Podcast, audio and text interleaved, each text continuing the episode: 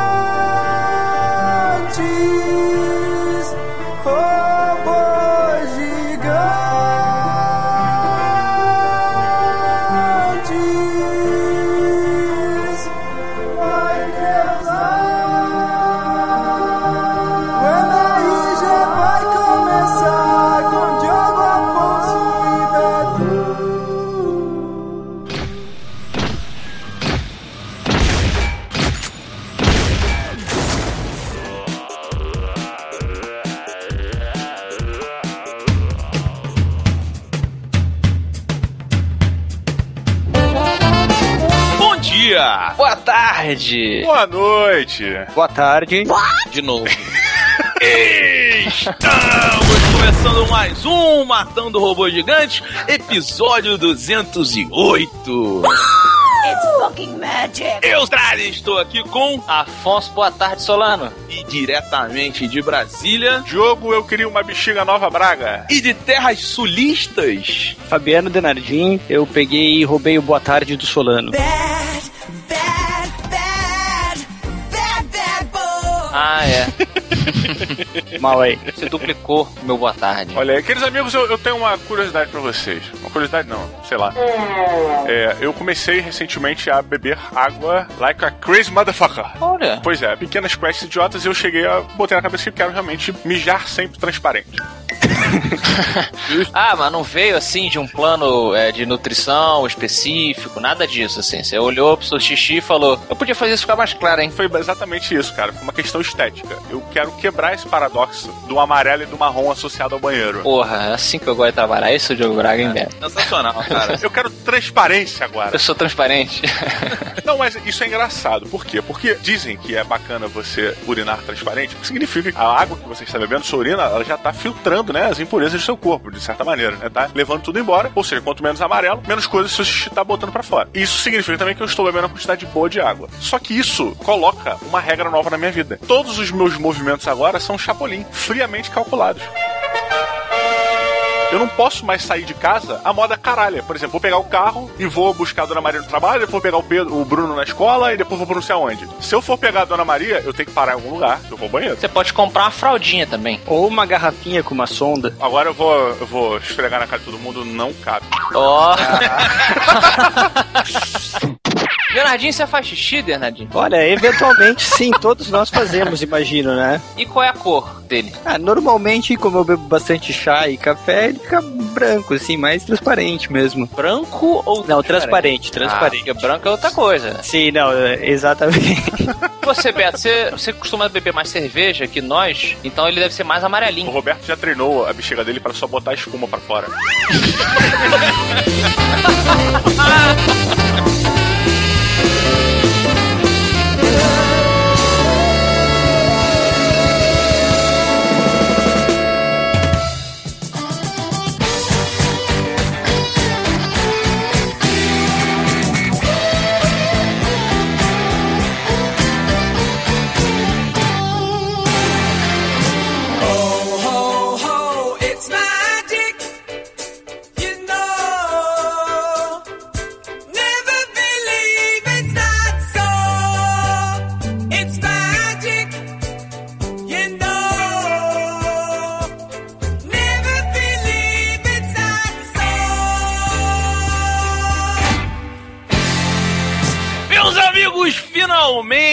rapaz, resgatamos ali da biblioteca do MRG uma das obras de Neil Gaiman que chegou ao Brasil pelas mãos de ninguém mais, ninguém menos do que Fabiano Denardim e a editora Panini. Panini. Panini!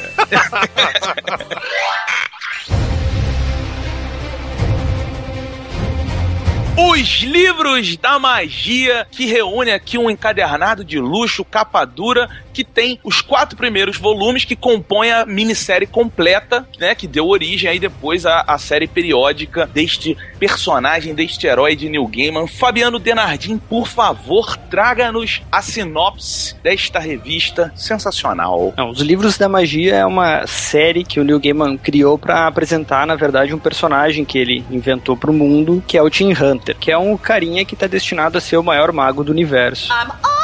Só isso. Só isso, basicamente. Esse cara é, é peixe pequeno, assim, não é nada. Mas veio na etiquetinha do dedão do neném. Diogo, é isso que acontece? É, neném? Ah, E daí ele vai lá, o John Constantine junta. Pra mim, um dos maiores legados da, da minissérie foi a criação da Brigada dos Encapotados, né? Que é a, a galerinha do John Constantine que ele vai lá, eles decidem que vão ciceronear o Tim Hunter pela, pelo mundo da magia da DC e ensinar ele Também. o papel dele na. Palmas pelo ciceronear. Afonso até anotou aí. anotei pra usar lá na Fantasy. É, basicamente é essa a história aí. Entendo. Eles então estão preocupados, né? Porque o Timothy ele pode tanto crescer pra ser um Dumbledore, olha aí, fazendo a ponte com a polêmica, hein? Polêmica. Ou ele pode crescer para ser um. aquele que não pode ser nomeado Diogo Braga, na é verdade? Ele pode ser um cara babaca também, se ele crescer e. Pois é, pois é. É aquela coisa do, do Anakin também, onde temos isso, né? Ele tem muito poder que deverá ser administrado, né? E aí o grande pensamento que envolve esse início, eu vou também assomar minha opinião a isso, é, é o grande pensamento que envolve é, as pessoas envolvidas no surgimento, né? No descobrimento desse poder nele, pensam se será que é melhor educá-lo ou matá-lo logo e resolvermos esse problema, né? E eu jogo primeiramente para o nosso host Roberto Duque Estrada, que estava muito animado para falar sobre os livros da magia. O que que você achou desta obra trazida a nós, mais uma vez aqui, por Denardim ou Denardan? Nunca sei se tem sotaque teu nome, cara. É Denardinho mesmo. Denardim? Hum. É, não, não, não é francês. É, é, mas ele falou isso com tristeza, você sentiu isso? Falou, é. É, pois é, é Denardinho mesmo que eu posso fazer, É, né? não, não, não tem, não tem muita opção. Eu tenho o Mas se Renault. quiser chamar de Denardan também não tem, não Vamos posso chamar. fazer nada. Chamar de Denardan, pô. Cara, olha só, é uma coisa legal, são quatro edições compiladas e a cada edição o Timothy, ou Tim Hunter, ele passa por uma era, né, passado, presente, futuro e vai aprendendo sobre as coisas e guiado pelo Constantine, pelo Misterio. Quais são os outros dois mesmo? O Doutor Oculto e o Vingador Fantasma. Isso. Assim, e cada revista tem, acho que tem um discurso bem próprio, sabe? De acordo com aquele que está, vou usar aí Denardan, ciceroneando nosso querido Tim Hunter. Não, tanto o discurso quanto a arte, eu acho que elas estão bem batendo, assim, com o que cada um, o jeito de cada ciceroneador. É que o Neil Gaiman convidou quatro artistas, né, pra ilustrar. Cada um pegou uma edição da minissérie. Eles têm um estilo bem diferente um do outro, assim. Isso ficou bem legal. Pois é, cara. E assim, primeiro que assim, eu- sempre leio coisas com o Constantine esperando que o Constantine apareça o tempo todo, porque ele é o mais legal de todos. Mas a cada revista, cara, a cada história, a cada tempo que o Tim Hunter foi, eu também tava ali muito numa viagem, sabe? O, o, o Neil Gaiman, ele apresenta esse personagem novo, mas ele, ele pega você pela mão, né, cara, e te leva. Isso, Beto, fazendo uma referência, a gente pode trazer até um pouquinho da Marvels, né, cara? Apesar de ser da DC, é, mas ele tem o que de explorar um universo dos super-heróis com uma visão diferente, sabe? Uma visão mais comum, né? Porque você é um menino olhando para aquilo, né? Pra aquele universo da magia que você nunca conheceu, esses bastidores que você tá vendo com ele. E os caras, eles vão fazendo referências a outros personagens mágicos também. E eles vão comentando, ah, a Zatanna, porra, ela usa magia e tal. Ela, porra, cara, eu já vi ela no programa. Então eles tratam certas pessoas do universo de super-herói por uma visão mais humana, que é bem legal, né? É, eu vejo essa estrutura muito próxima à do conto de Natal do Charles Dickens. Total, total. Sim, sim, é uma boa referência. Que é bem aquela coisa do, da pessoa que vai ser instruída em um universo novo que ela desconhece através de entidades superiores. Então, os. é, como é que chama aqui? A galera do, do capote, né? A galera da capa. A Brigada dos Encapotados. Brigada dos Encapotados, porque eles, todos eles usam um, um sobretudo, que nem o Constantine. E cada um deles serve como se fosse um fantasma do passado, um Dama do Presente, aquela coisa toda do, do Charles Dickens. Isso realmente é bem legal na narrativa e o que o Beto falou casa bem. Cada um deles tem uma maneira de enxergar o Timothy. Um deles, inclusive, gostaria de assassiná-lo pelo potencial maligno que ele pode ter. E outros, cada, cada um tem a sua visão do universo. E, mas isso que você falou é muito importante também, até pra questão da polêmica que teve com a, o Harry Potter, né, cara? Porque o, o Neil Gaiman escreveu esse livro, é, esse, esses- essa série, né, antes da, da J.K. Rowling conceber o Harry Potter, né? Finalizar o Harry Potter, pelo menos. E quando ela escreveu isso, pô, não tem como você não associar, porque é um moleque que tem uma coruja, o moleque usa óculos, só falta uma cicatriz, cara. Só que no fim das contas, é, é, a gente não pode dizer que um chapinhou do outro, o caralho, porque tudo é uma orgia. Todo mundo tá puxando de alguma coisa aqui pra trás. Exatamente, o, o próprio Neil Gaiman disse isso em diversas entrevistas, de que ele também puxou de outras fontes. Me falta um autor, me falta agora o nome do autor. T.H. White. É esse cara aí, é. Ele falou, cara, eu peguei muito dessa influência e essa estrutura de um jovem que tem um potencial foda e tal. É, é- foi muito usada em diversas obras de fantasia, do fantástico em geral, vamos usar É, assim. e, e que nem tu lembrou de um conto de Natal, né? É exatamente É. a mesma estrutura, o mesmo tipo de história. Vai lá um cara que vai em cada época da vida dele pra mostrar as coisas. Só que assim, não é mostrar com ele o que deu errado, mas mostrar o potencial que ele tem, né? Hum, mas a imagem do garoto, né? Ele, ele, ela é a imagem do menininho inocente, é o menino de óculos. Você vê que na época era uma coisa mais comum. As próprias corujas sempre foram associadas à magia em diversas religiões pagãs e ao redor do mundo. Outros pássaros também. O pássaro sempre foi associado à magia. Afinal de contas, ele voa, né? Olha aí, nada mais.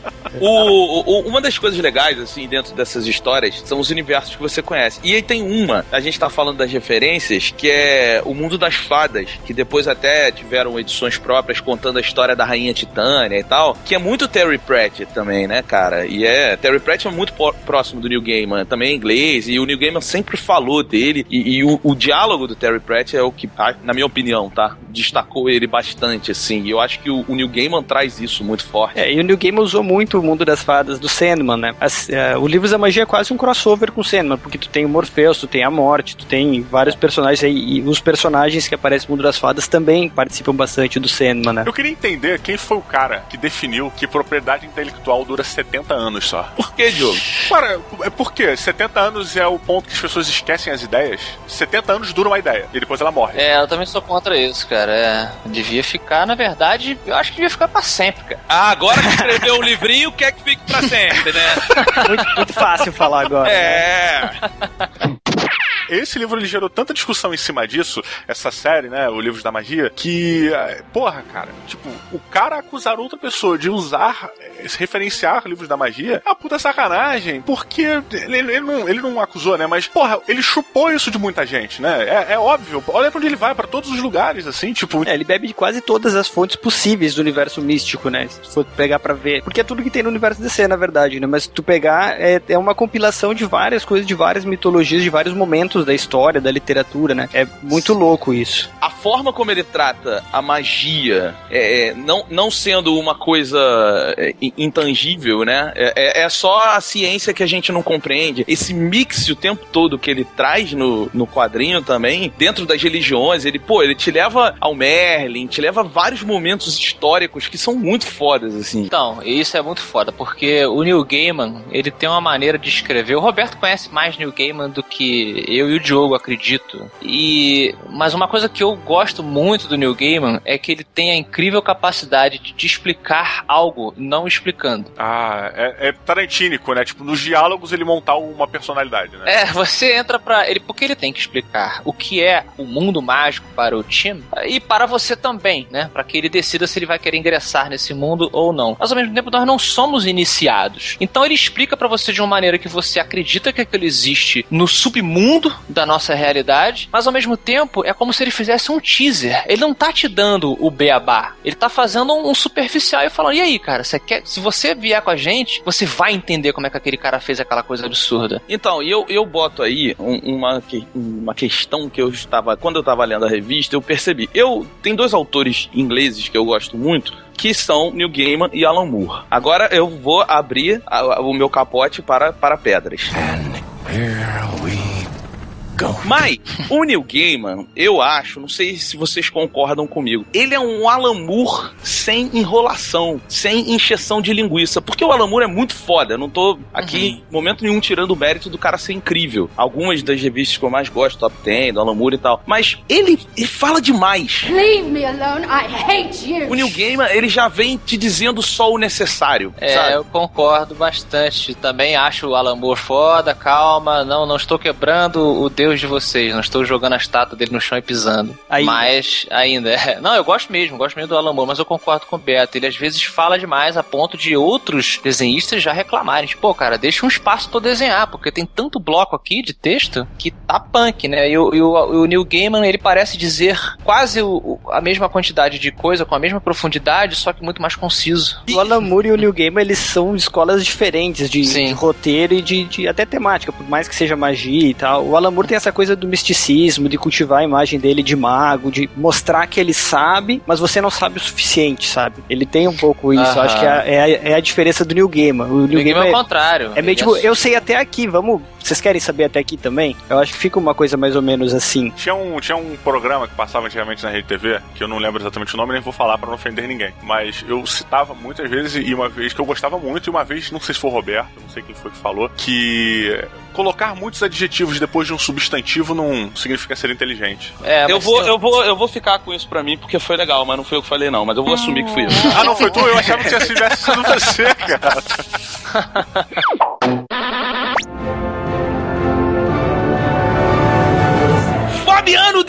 Denardim, então chegou. Denardan, desculpa, perdão. Don't do it again. Chegou o momento de a sua nota de 0 a 5 robôs gigantes para os livros da magia de Neil Gaiman e sem puxar o saco, porque foi você que editou a revista.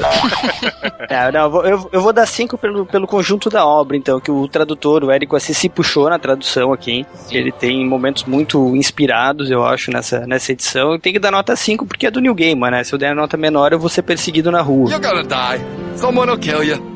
Someone will kill you with a knife. Vou te dar uma nota de tradução aqui. Tem uma, uma- um balão do Constantine que é, para mim foi inacreditável. Eu, eu vou abrir aqui pra vocês e aí vou ler. Fala dele é a seguinte: merda, cacete, buceta, estupro anal. É uma sutileza, é uma sutileza, assim, tá vendo? de uma elegância. Mas fala aí, Denardinho, o que, que você achou desse conjunto aí, dessa série? Eu tinha lido há muito, muito tempo, né? Não, não tinha lido com a mesma atenção, obviamente, do que quando tu edita, assim. E ela, editando tanto que ler de novo, fazer copy test, revisar, ler 300 vezes cada coisa, traz, cada vez que tu lê, traz um aspecto diferente, assim, da história, eu acho. E o que eu achei mais bacana dessa vez é, é realmente isso que a gente tá falando, o apanhado que ele dá do universo mágico da DC, né? E como o Constantine é um filho da puta, que é sensacional o jeito como ele se livra da história. Né? Vocês lembram da cena da festa que ele tá lá com o Tim, ele leva o Essa, moleque. essa festa, inclusive, é um clima ameaçador o tempo todo, né? Exato, ele leva o moleque pro pior lugar que podia levar e ele se safa sendo o John Constantine. Porra. Não, mas não é ele que leva. É a. É, sim, sim, não. Dessa vez ele só resolve o problema. Ele, ele só tava lá, só calhou de estar com ele, né? Então, minha nota, cara, levando tudo isso em conta, e tudo tem que ser 5. Acho justo. Didi Braguinha e você, meu amigo, de 0 a 5 robô gigante. Quantos deu? Pois é, cara, não, é, é uma revista, porra, é muito gostosa de se ler. Eu acho que ela tem uma escolha de artistas que a gente já comentou inacreditável, cara. Tipo, é inacreditável, assim, porque tem uma, uma simbiose perfeita. O artista, que eu esqueci agora o nome, da revista do Mundo das, Fra- das Fadas, É o Charles Vess. Puta, que traço irado, cara, sacou? É, é é uma história muito gostosa, o aprendizado do moleque, ele serve realmente como guia, né, Pra te levar durante toda a narrativa. Você está, às vezes, na posição do moleque, mas às vezes você também é transportado pra uma visão um pouco diferente daquela situação, sabe? Que para você ter uma noção melhor da parte externa do, do que tá acontecendo em volta do moleque pra saber quem é o moleque, quem o moleque é de verdade, né? A Brigada dos Encapotados, cara, puta, que quarteto genial, cara. E uma coisa que é importantíssima é, ao se falar de livros da magia é dizer que é uma revista que serve para iniciantes como para pessoas que leem gibis há milênios, que obviamente já leram, né? É, então, se você tá começando e, pô, fica preocupado, ah, vale a pena pegar ou não, porra, cara, tipo, sério, vale muito a pena, tu vai entender, tu não vai ficar pra trás. Talvez você perca um pouco das referências, pouco não, até bastante das referências, principalmente de Sandman, né? Dos perpétuos que aparecem na revista, sabe? Porra, sempre casando lá e, porra, momentos sensacionais. Então, porra, eu não tenho nada de ruim pra falar, cara. E assim, mesmo o ruim que tu falou que é se perder, assim, eu acho que uma boa história tu tem que se perder mesmo. Tu não tem que ficar sabendo tudo o É. que tá acontecendo o tempo todo. Tu tem que ficar meio, tipo, que porra é essa? O que que tá acontecendo aqui? Quem é esse fulano? Senão é uma coisa muito óbvia, né? Tipo, ah, não. Você perde interesse, né? Exato. Se você souber de tudo, o que, que você tem a descobrir? Eu vi uma, eu vi uma pessoa falando sobre o livro da magia que ficou um pouco revoltada, eu não lembro quem foi, desculpa. Mas dizendo que assim, o livro da magia é uma revista tão foda que ela merecia uma continuação. Só que a JK Rowling já fez isso. Porra, não. Ah, Bom, mas então dentro dessa polêmica, Diogo, você não falou quantos? Porra, cinco robôs gigantes, cinco robôs gigantes, cara. É, eu não tenho nada pra tirar agora, sabe? Pode ser que quando a gente termine e desligue aqui, eu, puta, tinha essa parada ruim, mas não tô lembrando, cara. Excelente, excelente. Roberto, que Diga. tal você agora? Agora é sua vez. Vamos abrir aqui uma, uma ponte de luz com a nossa magia. Faz barulho de magia, Denardinho. Putz, barulho de magia, cara. Ah, meu Deus. Não, não vou conseguir. Desculpa. Sob pressão não rola. Não consegue, né, Moisés? Olha só. O, o. Diogo, o Diogo pode falar o nome dele ao contrário, que ele já sabe direitinho. Fala, Diogo, seu nome é o contrário. Ogoide. It's a kind of magic. Olha aí, Beto. A ponte aí que abriu pra você. Chega, chega aqui e conta pra gente, nesse palanque de luz, sua nota de 0 a 5 para os livros da magia de Neil Gaiman. Cara, então, é. Cinco robôs gigantes, sem sombra de dúvidas. Assim, o Neil Gaiman, eu, eu tô com o Denardinho aí, cara. É, Eu, eu não conheço nada do Neil Gaiman que eu dou menos do que, sei lá, 4.5 robôs gigantes. E essa revista, pra mim, é. é- ela, ela alcança níveis de Stardust, por exemplo, sabe? Hum. Que é, até citou o Charles Vez aí, é dele também, né? A arte do Stardust. Mas o, o- o- Eu não tenho nada, eu acho que a gente falou tudo. O, o Constantine, que é um dos meus personagens favoritos, ele tá foda na mão do Neil Gaiman, sabe? Tem muito roteirista que pega o Constantine e quer fazer ele só um babaca. Well, he's just like me. Ele não é só um babaca, ele, ele tem um- uma motivação pra ser daquele jeito, ele tem um histórico. Não, o bom é isso, tipo, é, ele é um babaca sim, mas ele não é só isso, né? É, pois é, sabe? E, e o Neil Gaiman sabe trabalhar isso. E é legal que, assim, no sentimento de proteção do garoto, você até sente o, o, o Constantine como o mais protetor ali, né? Como a É. pessoa que mais vai estar ao lado desse garoto o tempo todo. É, mas aí tem o lance da humanidade também, né, cara? Porque as outras pessoas, elas não compartilham da vida. O, o Constantine, ele é o mais mortal, ele é o mais comum dentre as pessoas. e É, o- é o que mais você- picareta, né? É, é picareta, falho, né? Por É o isso. mais humano nisso aí. O resto, Mais os outros são completamente irreais, assim. Ainda mais pro moleque, né? Que É, tá com medo até que os caras sejam os molestadores aí perseguindo ele. Pois é, e assim, é, dou, dou sem puxação de saco, mas, Denardinho, tu tá de parabéns, cara. Cinco robôs gigantes também pra edição. A revista, ela vale a pena, assim, sabe? Você quer ter na sua estante, porque a, a qualidade do papel é boa, a edição tá toda boazinha, a capa tá muito bonita. Então, assim, cinco robôs gigantes, cara. Livros da Magia é uma indicação pra mim, é fácil pra qualquer pessoa que tá procurando um bom quadrinho. Só isso, sabe? É, você quer um quadrinho que do começo ao fim você vai ficar empolgadão pra ler, você vai querer sair do seu trabalho, correndo pra casa e falar, pô, vou ler um pouquinho mais dos livros da magia e tal. E assim, não é uma revista pequena, né? Essa não deve ser o quê? Umas 200, 150 páginas. 200 páginas. Pois é, no, no final você ainda tem alguns sketches da produção, que também é, é bem curioso, né? Pra você ver como é que Isso é muito bom. acontece. Pois é, eu adoro isso. Você vê como é que acontece a realização daquela obra e tal. Então, assim, cinco robôs gigantes, cara. Não tenho nada mais, nada menos a dizer. Não, eu só queria dividir o mérito da edição com o pessoal com o Eric, que eu já citei, né? Com o letrista também que se puxou, o Daniel de Rosa, e o pessoal da Panini, que fez a parte de produção mesmo, escolher papel, capa, Não, essas mas coisas aqui assim. você recebe todos os louros, Denard. Ô, obrigado, cara. Você vou, que fez tudo, inclusive desenhou e escreveu também. vou, vou guardar os louros pra mim, então, valeu. You love me. You really love me.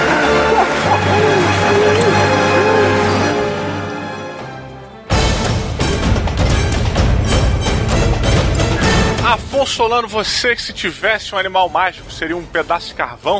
Quantos robôs gigantes de 0 a 5 você deu para os livros da magia? Muito bem, muito bem, concordo com o que vocês falaram. E, e algo que eu acho que deve abrir a minha nota aqui é dizer que eu cheguei à conclusão de que o Neil Gaiman ele é um mago de verdade. Eu realmente acredito nisso. Porque é aquilo que o Denardinho falou. O Alan Moore, junto com o Beto, né? Que o Denardinho e o Beto estavam comentando. O Alan Moore, ele alardeia muito. É aquela famosa cão que ladra não morde. Fala muito, eu sou um mago, e o cara cresce a barba e fica recluso e tal. E, aí o Neil Gaiman, já viram o Neil Gaiman dando entrevista? O Neil Gaiman vem no Brasil, dá abraço, tira foto. O nego pergunta as coisas pra ele, ele às vezes fala, tipo, é, não sei, cara, né, eu acho que é isso e tal. E aí ali por trás, meu irmão, quando você repara no que ele escreve, nas minúcias do texto, eu acho que ele realmente é um dos encapotados. Porque toda pessoa que tem um grande segredo, na minha opinião, ela tem que deixar esse segredo vazar de alguma maneira. E ela deixa, deixa vazar, seja pela escrita, pela arte dela, né? Que seja aí. Eu acho que o Neil Gaiman faz isso porque ele escreve maravilhosamente bem sobre esse assunto em específico, né? A gente não tem exemplos de, do Neil Gaiman escrevendo, sei lá, é,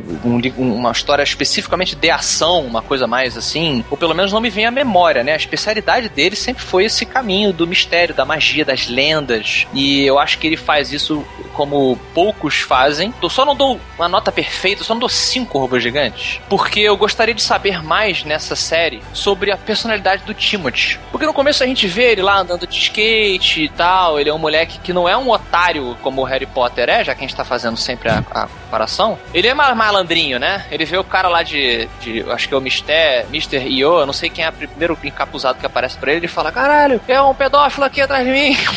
you know, if you get sweaty and want to take your shirt off, that'd be just fine.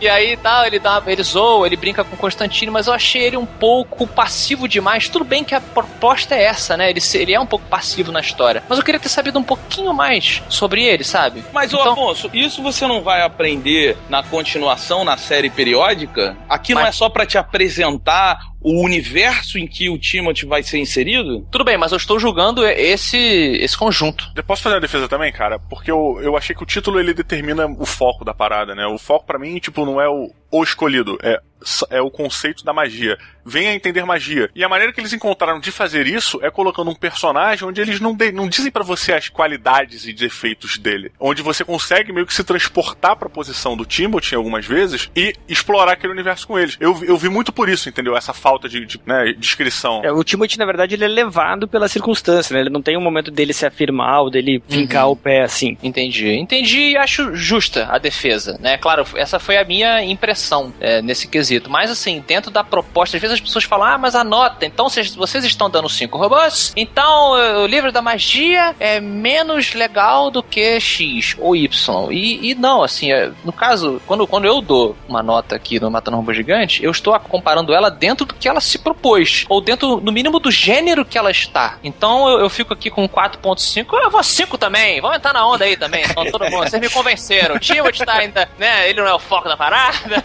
eu vou de 5 robôs gigantes, porque isso dentro da proposta que o Neil Gaiman recebeu aqui, era uma tarefa até complicada, ele trouxe personagens da DC Comics que eles eram muito obscuros em ambos os sentidos da palavra, e ele tinha que fazê-los interessantes, tinha que fazer eles funcionarem num universo paralelo, ou seja, sozinho ali do, do, do da magia e tudo mais, ao mesmo tempo isso tudo tá acontecendo dentro da DC Comics. Então é uma puta tarefa, porra, impossível, digna de um Jack Bauer da vida, digna de um Constantine, por que não? Então eu fico aqui com Cinco Robôs Gigantes, é uma revista que você tem que conhecer para conhecer não só o trabalho do Neil Gaiman, mas um trabalho excelente sobre magia, sobre um exercício de narrativa muito bacana e como escrever bem sobre assuntos que você não precisa detalhar para torná-los fascinantes. Falou bonito.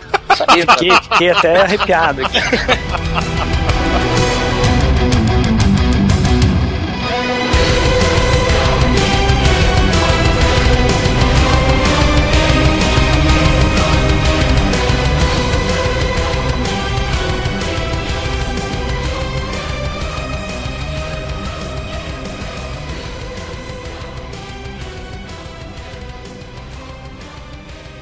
got mail, baby, yeah. Cause it's a pain, a destiny child, you know it will be right. Good morning, USA!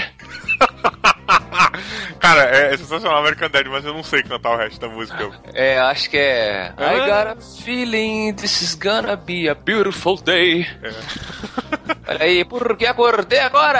Olha aí, acordou agora. Muito bem, essa é a vida que todo mundo quis. Isso, acordando, porque todo mundo quer acordar, né? Acordar é bom. É, mas você agora acorda a qualquer hora. Quando você dá uma declaração dessa, tipo, acordei agora, É. o horário que a pessoa ouvir significa que você está acordando agora. Justo, justo. Já você que tem um filhinho maravilhoso, você acorda de acordo com o horário dele, né? É verdade.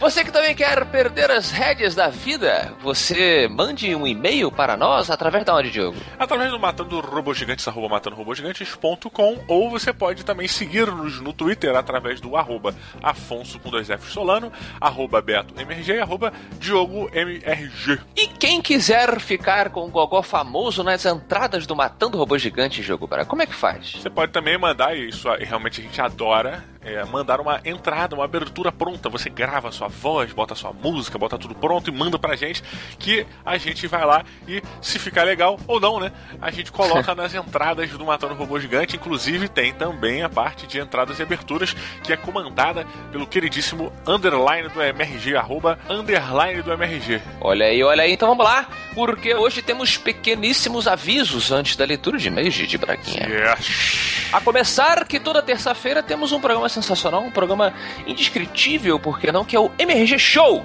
É verdade, cara. Essa semana falamos exclusivamente sobre é, o Independence Day voltar sem o Will Smith e o Sonic Boom, o novo jogo do Sonic Pernalongas. Olha aí a referência com o Looney Tunes. Exato. Devo dizer que esse foi um dos programas que mais ri, porque Didi Braguinha não se aguenta e cai em lágrimas quando descobre o novo esporte que Roberto Ah. está participando. Eu não vou falar nada, mas você assistindo você vai ver que o Roberto, ele é um cara... É o cara da Century Gun. Então, você pode clicar embaixo, tá o player já do MRG Show, que entra no ar toda terça-feira ao meio-dia no youtube.com barra Matando Robôs Gigantes. Compartilhe se você gostou, conte para os amiguinhos e seja feliz! Afonso Solano, temos aqui um pequeno recado do nosso amigo Denardim, que participou desse episódio com a gente, que ele pediu pra lembrar pra galera que agora ele está com um projeto novo. Olha que bacana. E é um projeto muito bacana que a gente curtiu, que é o seguinte, você que está ouvindo aí que gosta de ler quadrinhos. Todo mundo sabe, meu amigo, que você não pagou por todos os quadrinhos que você já leu na vida. Será? Será que a gente tá generalizando demais? É, acho que tem uma ou outra aí. Não, mas olha só, se você pegou emprestado, você não tá pagando. Então, olha aí, pronto. Deixa assim que fica chapa branca pra caramba. Mas se você quiser pagar pelos quadrinhos que você lê, porque a gente sabe que é isso que mantém os quadrinhos sendo publicados, obviamente, você tem que conhecer o maisgibis.com.br, que é basicamente o que, Diogo? É basicamente um site de scan legalizado. Exatamente. Já estou vendo aqui a Juiz Dredd Magazine, que o pessoal tá elogiando a compilação de histórias com o Juiz Dredd, passadas lá em Mega City One, universo do Juiz, que eu adoro, por R$ 6,90. Que preço justo! Então, galera, confira aí maisgibis.com.br. Afonso Solano, estamos entrando no momento glorioso da minha região, o prêmio F5. Caramba! Bom, o F5 ele anda meio doidão. Caramba, toda semana tem e você se surpreende. Que surpresa! então, o F5 ele ainda tá meio maluco. E aí parece que alguém ganhou, Diogo. É verdade, quem foi o vencedor dessa semana? Foi o Bruno O underline R. Gostei da maneira como ele coloca o, o nick dele. Pode E ser um zero, diz- né? É, um zero underline R, né? Brunor. Ele ganhou dizendo o seguinte: Mambo number 5. Ah, olha aí, nosso queridíssimo. Como é que é o nome desse cantor? Caramba, John? ele se- John não. vestia de branco, né? É, cara, tinha um bigodinho. O nosso amigo Feijão, tá sempre Isso. nos nossos corações, ele era extremamente viciado. Total, é. Como é que é a cara. nossa música? É, não sei o que, Júlia, nananã. Talvez eu tenha que ligar pra. Não, a, a música que eu lembro, que era o nome do cara. É. É, a, Little Bit of Terror. my- Isso, isso aí. Porra, eu devo é. dizer que essa semana eu falei com o Feijão porque no meu antigo escritório, você lembra, Diogo, que uma das paredes era repleta de cartazes e capas de quadrinhos, né? Inclusive já filmamos os primeiros MRG shows lá. E aí eu fui fazer uma reforminha, arranquei todos esses cartazes e atrás deles havia uma cápsula do tempo, Diogo. Ah, é? Isso, um recado que eu e Feijão deixamos há mais de 10 anos atrás. Caraca, que irado. Pois é, e ele dizia o seguinte: mensagem oculta, entre parênteses. Ó, a Trozob está entrando com força. Isso foi um dos recados. Liberem Osama. Liberem Osama. Acho que isso foi logo depois, cara, 2001, talvez, quando começou o problema do 11 de setembro. Aham. É, lembrete: ir para o México encontrar a Ana mexicana. Nossa senhora, eu ainda tava nessa vibe, né? Ainda estavam nessa vibe das meninas mexicanas. Lembrete: ficar rico logo.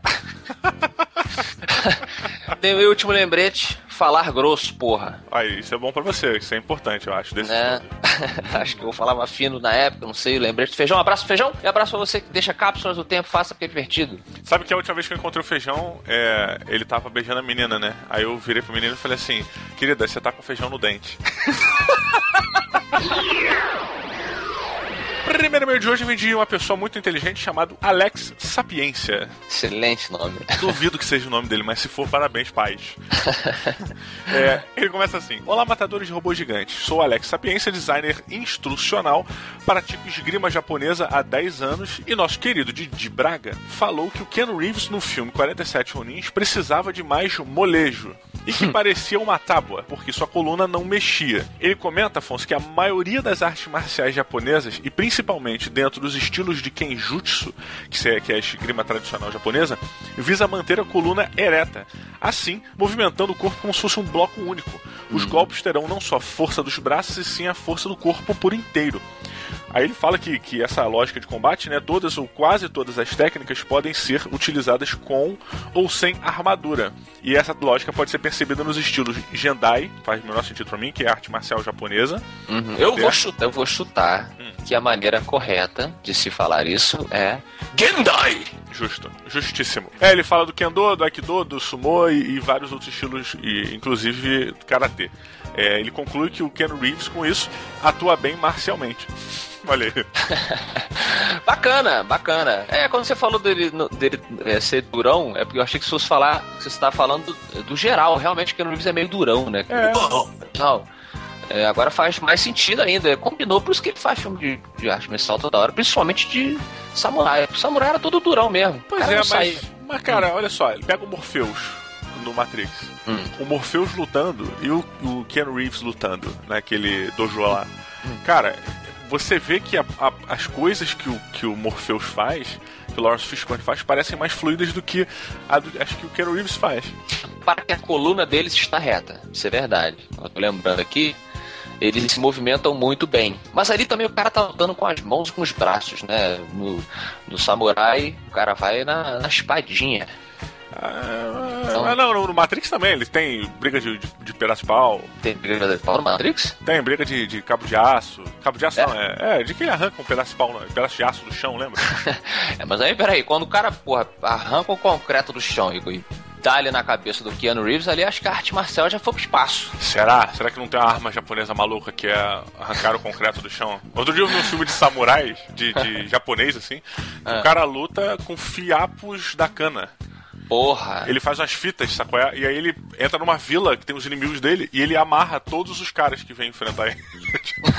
No melhor estilo Jack Chan. Mas faz todo sentido, porque a arte marcial, em sua essência, né, criada ali pelos monges, ela era isso. O cara tinha que se defender da maneira que ele podia. Então tinha fiapo de bambu, tinha pedra, de repente a arte do concreto é, é é com K, né? Concreto! Afonso Solano, qual é o nosso próximo e último recadinho do dia? Continuando aqui nas armas, temos Tiago Machado, uma arma, uma arma já europeia, né? Sim. Ele tem 32 anos, é planejador de comunicação e designer da FTPI Digital. E rapaz, eu conheço essa empresa, hein? É verdade, olha lá. E você conhece esse cara também. Conheci esse cara também. E ele é dublador nas horas vagas. Bora lá em São Paulo. Salve roboticidas ébrio tricolor, Duke Road, né, o Roberto. Mundo de Bob, Bragalho e virtuoso da guitarra, porque fica solano. Olha Ei. aí. Excelente episódio sobre 47 Ronin, mas gostaria de falar mais sobre Keanu Reeves e o porquê de sua simplicidade e aparente tristeza com a vida de forma mais resumida possível. O pai dele foi preso quando o Keanu ainda tinha 12 anos e a mãe dele se tornou stripper para pagar as contas de casa. Durante a adolescência, a namorada dele morreu num acidente de carro antes de se casarem. Isso porque a mesma namorada tinha perdido seu filho num aborto natural. Só uma correção aqui para o nosso amigo Tiago: não foi na adolescência que a, que a namorada dele morreu, não. É, não, isso que eu ia dizer, tem algumas coisas que eu não tenho, não acho que são exatamente assim, mas lê primeiro depois a gente faz as correções, que tal? É, é. Porque A gente, a gente fez um resuminho da vida dele no no começo do programa do 47 Ronin, mas o Thiago tá aqui é, retornando porque é muito bacana mesmo. Sim, sim. Mas sim, a namorada dele morreu porque tinha perdido, não porque tinha, mas tinha perdido o filho num aborto natural um tempo atrás, depois ela morreu num acidente de carro e tal. Bom, outras coisas, curiosidades aqui. Quando adulto, o melhor amigo do Keanu Reeves morreu. E esse, se eu não me engano, era aquele moleque é, Phoenix, é, que fez o Jovem Indiana Jones. Acho que foi esse moleque. Sério? A cópia É. do Leonardo DiCaprio? Esse aí, cara. Esse moleque, acho que ele morreu em frente a uma boate, foi uma, uma merda foda. O pai do Keanu Reeves foi preso de novo, a irmã teve leucemia. Enfim, pelo menos a irmã do, do Keanu Reeves se, se curou e ele acabou doando 70% do cachê que ele ganhou na- nas trilogias Matrix para a, a busca da cura da leucemia. Isso foi foda demais. Ah, e é só acrescentar ainda na história do Ken Reeves, cara.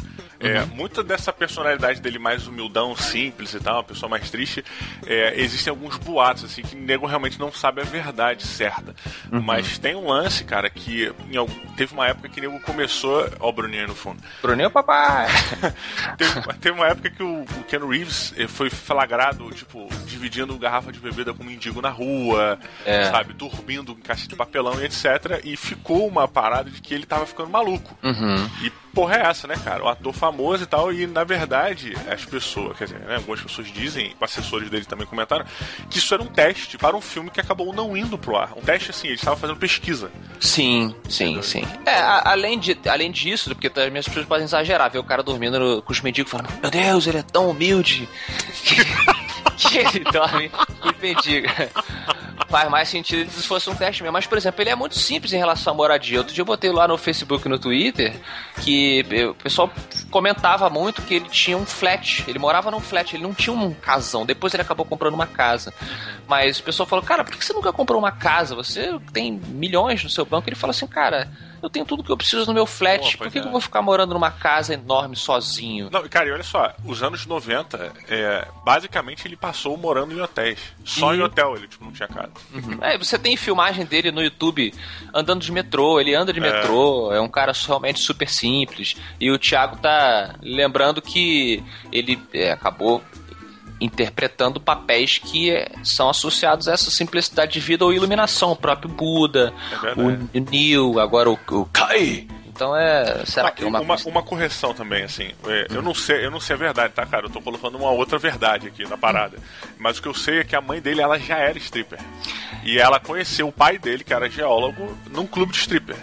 É, o que eu li também é que ela já fazia esse trabalho e além disso ela era meio que designer de roupa, mexia É, depois ela se tornou designer, foi super famosa e tal. Tinha vários. É, tanto que É. o Ken Reeves foi criado com várias pessoas famosas do meio, assim, né? Isso. Enfim, uma pessoa formidável, realmente você vê nas entrevistas, ele é muito tranquilo. Ele tem uma tristezinha ali, né? Que parece que ele nunca superou. Quem não tem, né? Quem não tem? Quem não tem uma tristezinha? Então é assim que a gente vai acabar o programa de A Pérola, então, é sobre Keanu Reeves? Pode ser, olha só. Então vou, vou formular aqui a pérola quadrinística do filme hoje, que é a seguinte. Se você acha que alguém não tem tristezas, é porque essa pessoa esconde muito bem. Excelente comentário. E é isso aí. Bom fim de semana para vocês e até terça-feira no youtube.com barra Matando Robôs Gigantes, onde faremos um top 9. Olha, caraca, cara. A gente tá entrando realmente na onda do YouTube, né? Fazer lista. Se a gente botar uns gatinhos, as mulheres com peito, então, meu amigo. milhões, milhões. Merecia ser a capa. né?